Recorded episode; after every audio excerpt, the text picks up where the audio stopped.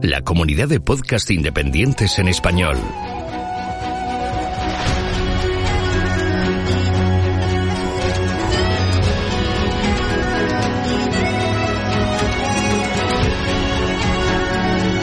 Estás escuchando Geocastaway, el podcast de geología y ciencias de la Tierra.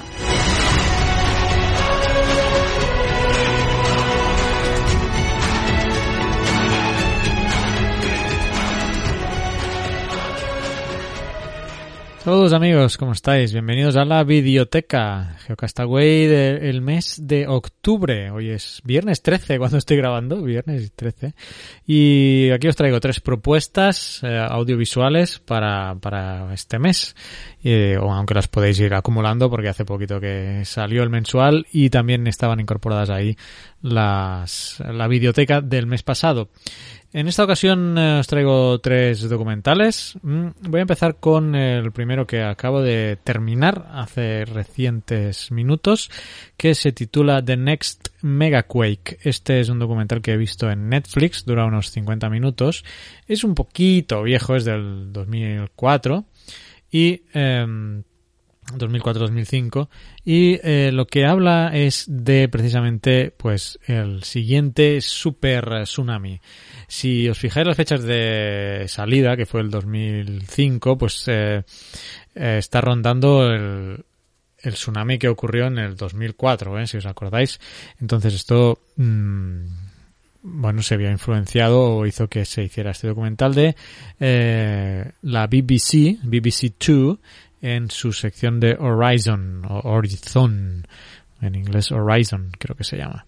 Y se centra, se centra prácticamente en la zona de Cascadia. Esto es en la zona pacífica de los Estados Unidos, en la parte norte, entre mm, Estados Unidos y, Canadá, esa parte con Seattle y Portland, eh, influenciados por lo que sería un posible terremoto desencadenado por la zona de Cascadia, que se menciona mucho en el documental, aunque la placa existente ahí, la placa de subducción se llama la placa Juan de Fuca. ¿eh? entonces tenemos esa zona de subducción y aunque ahí le llaman la falla de Cascadia, el terremoto de Cascadia, etcétera. Y es una investigación interesante de cómo en el año 1700 eh, hubo un mega terremoto que afectó toda esa parte y que mm, generó un tsunami que llegó hasta Japón. Entonces es un poco pues la investigación de cómo sucedió ese terremoto y obviamente cómo está la situación actual y una parte eh, futura en caso de ocurrir un terremoto. Todo esto pues amenizado con terroríficas imágenes y música de suspense en estas partes eh, futuras que pudieran producir un futuro terremoto, pero a pesar de eso, a pesar de esas pequeñas partes sensacionalistas, es un documental que recomiendo ver, ¿no? Es interesante de qué evidencias pues se encontraron en las costas tanto de Estados Unidos por un lado como en, en Japón y pudieron vincular eh, ese, eh, ese terremoto, esa, ese mega terremoto de 1700 con, con eh, bueno, una devastación que es de las que quedaron evidencias en Japón. Así que este primer documental que yo he visto en Netflix, repito, The Next Mega Quake y que por aquí tenía yo, creo, un, tráiler. Aquí está, vamos con él. Boxing Day, 2004.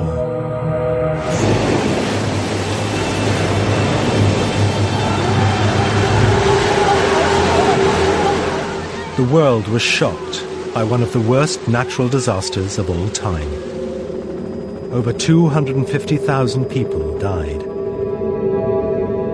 The cause of this devastation was the most powerful kind of earthquake on the planet, called a megathrust.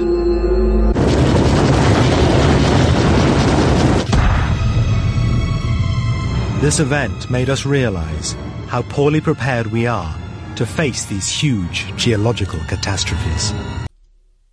Geological catastrophe Bien, eh, aquí habla de Boxing Day, que esto es solo en los países del imperio inglés. Eh, se conoce que es, pero es el día 26 de diciembre, que le llaman Boxing Day, y que a los futboleros seguro que os suena porque ese día eh, hay fútbol en Inglaterra. Así que recomendación, este eh, The Next Mega Quake, que si lo buscáis en Google, pues vais a encontrar fácilmente cómo ver el documental entero, ¿vale?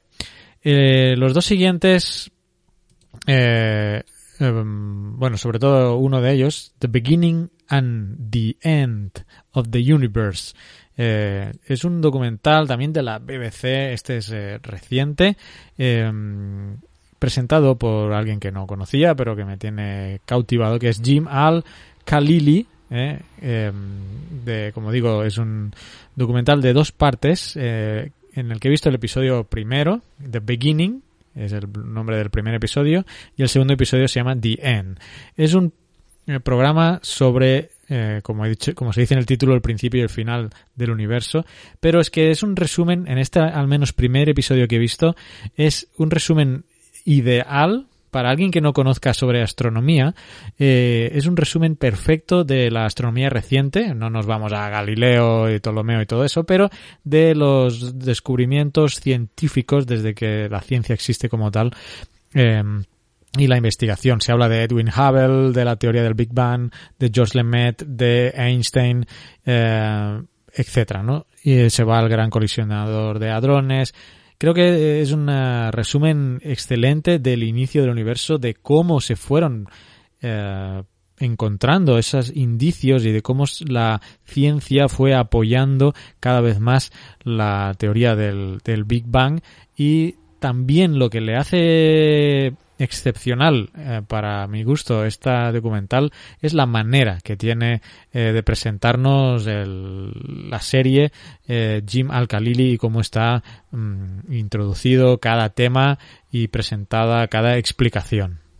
Este documental, como os decía, eh, es de la BBC, en concreto de la BBC 4. Eh, se emitió en marzo del 2016 y lo presenta, como digo, Jim Al-Khalili, que yo no tenía el gusto de conocer a este señor, pero tiene una manera mm, muy agradable y muy amena de presentar. Así que os lo recomiendo mucho. Este señor además es, eh, es británico iraquí y es eh, un físico teórico que trabaja en la Universidad de Surrey. Y voy a buscar más cosas de este hombre. No sé si ha hecho más presentaciones, más documentales, pero eh, la verdad es que, bueno, a menos por, ah, por este The Beginning and the End of the Universe, que me queda ver el segundo episodio, pero supongo que va a seguir la misma tónica. Son dos episodios y, eh, bueno, el The End, he visto el The Beginning, el inicio del universo, me falta ver el final.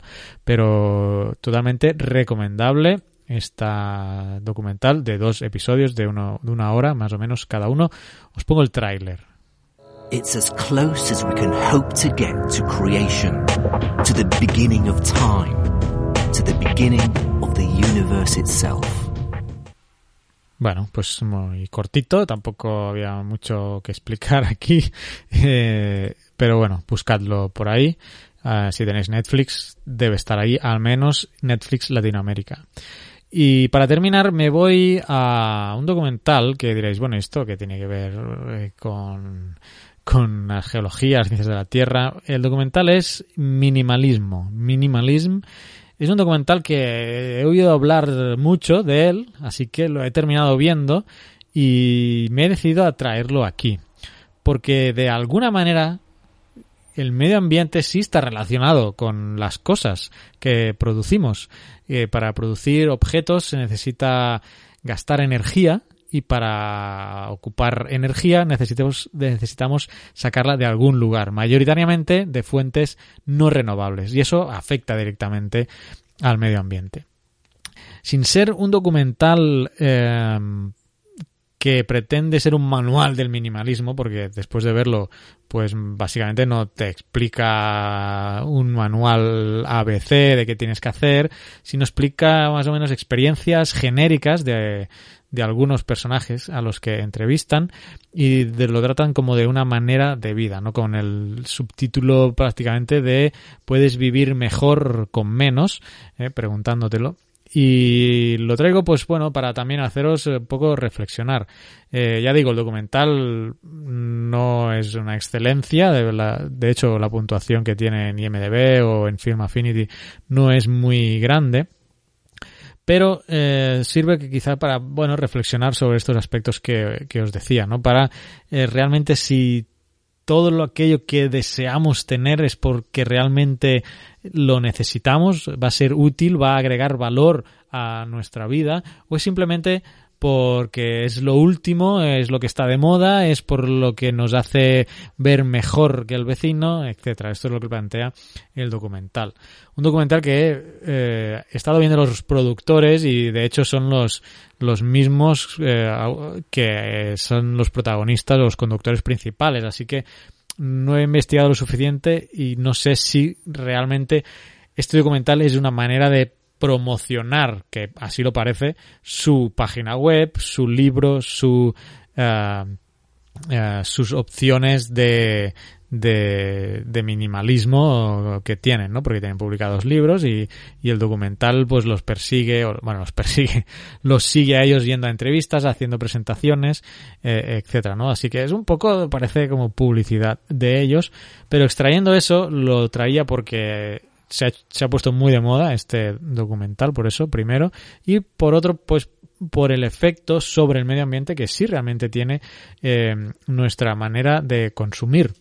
Así que en el fondo la reflexión final podría ser eso que os comentaba hace un rato, ¿no? Realmente mmm, necesitamos todo lo que queremos, todo lo que vemos, ¿eh? nos deberíamos plantear si lo que compramos realmente aporta valor. De ahí luego hay muchas opciones más de minimalismo, se llega al extremo de, no estoy hablando yo de llegar al extremo de tener tres calcetines y cuatro camisetas, eh, sino que realmente ver simplemente eh, que lo que tengamos sea algo que necesitemos y no vaya a quedar pues por ahí olvidado en los tiempos. Eh, así que os dejo con el tráiler. Mm. We spend so much time on the hunt, but nothing ever quite does it for us. And we get so wrapped up in the hunt that it kind of makes us miserable. Black Friday shopping mania is still playing out tonight at malls across America. High hopes of saving some big bucks on those holiday gifts. Stores filled to the brim. In some cases, it did turn violent. We've, as a culture, have lost our minds. There's no question that what it means to have achieved the American dream has increased tremendously in material terms. This is not something that just happened yesterday. This is something that has been sold to us over the past hundred years by those that want to make a whole lot of money. Now that's what I call a good looking car. You have this thing that you were obsessed about, but then the new version comes out, and now you no longer care about the one you have. In fact, the one you have is a source of dissatisfaction. People are beginning to recognize that they've maybe been tricked. There is no out until you become aware. You're not going to get happier by consuming more. Ready? I was born ready. There's nothing wrong with consumption. The problem is compulsory consumption. We're tired of it. We're tired of acquiring things because that's what we're supposed to do. When I heard about minimalism, it wasn't about just getting rid of my stuff. It was about taking control of my life and stop being told what to do and actually deciding what I wanted to do. When I first started reducing the number of things in my life, I found out that I had 51 things in the entire world. We've probably sold or donated at least 90% of our stuff. As I started to move that stuff out, I was able to finally realize what I had sacrificed. I don't know what the most common three words are in American homes. I don't know if it's I love you or if it's I want that. This same thing that's not making us happy is also causing the degradation of our habitat. We're going to have to give up a lot. The secret is that a lot of that we're not actually going to miss. What I found with minimalism is it's a way of saying, let's stop the madness. When you recognize that this life is yours and that it is your one and only, and when that seeps directly in your bones and you recognize that this is it, everything changes.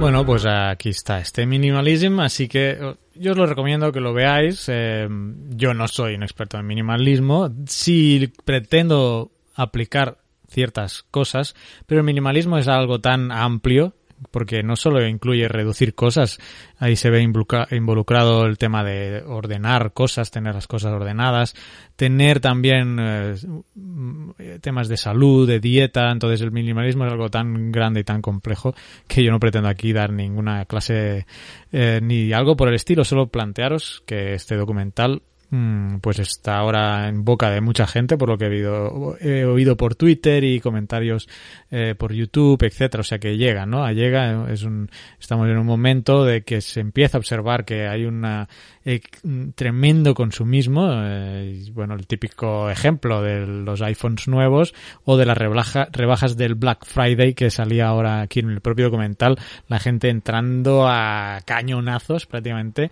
para ir a buscar esa pieza de ropa o ese televisor que está eh, rebajado, ¿no? Cuando en casa pueden tener un televisor que funciona perfectamente y usa las funciones eh, o ni usan todas las funciones del, televisor que ya tienen en casa, ¿no? Así que vosotros mismos, yo lo planteo aquí y vosotros evaluáis. Eh, estas son las tres recomendaciones que os hago este mes.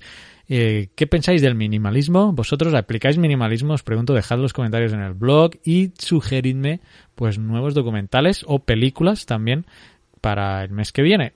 Venga, hasta la próxima.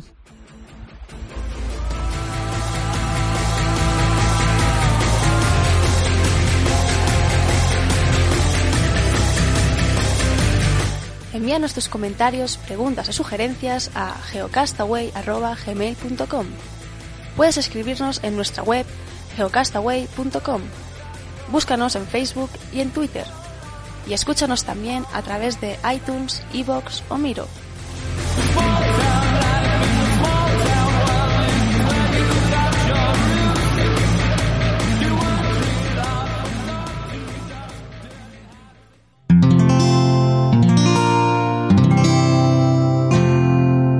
Puedes escuchar más capítulos de este podcast y de todos los que pertenecen a la comunidad Cuonda en cuonda.com.